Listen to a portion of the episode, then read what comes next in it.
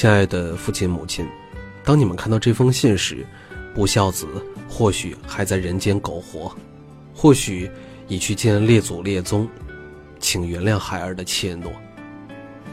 二零一八年二月二十一日，因身患食管癌，二十六岁的康公伟离家出走，给父母留下了这样的一封绝笔信。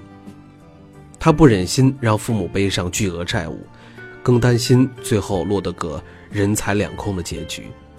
在手术前夜，唐公伟做出了离家出走的选择。其实，像唐公伟这样的身患癌症然后离家出走的人，并不在少数。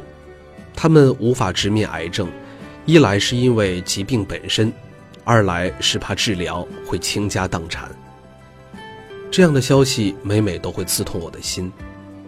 其实，随着治疗技术的进步，癌症不再是无药可医的绝症，在化疗、放疗、靶向治疗和免疫治疗等抗癌技术的长足发展下，多种癌症的生存率都有了显著的提升。但高昂的治疗费用。让很多癌症患者望而止步。或许正如唐公伟担心的那样，人财两空是对家人最大的残忍。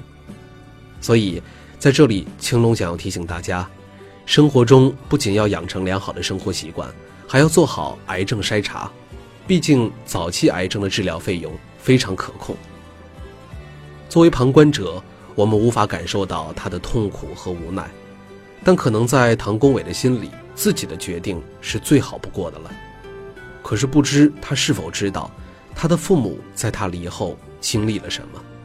得知他出走之后，唐公伟的家人悲痛欲绝，茶不思饭不想，每天以泪洗面，辗转各地寻找自己儿子的身影，可是苦寻二十天无果。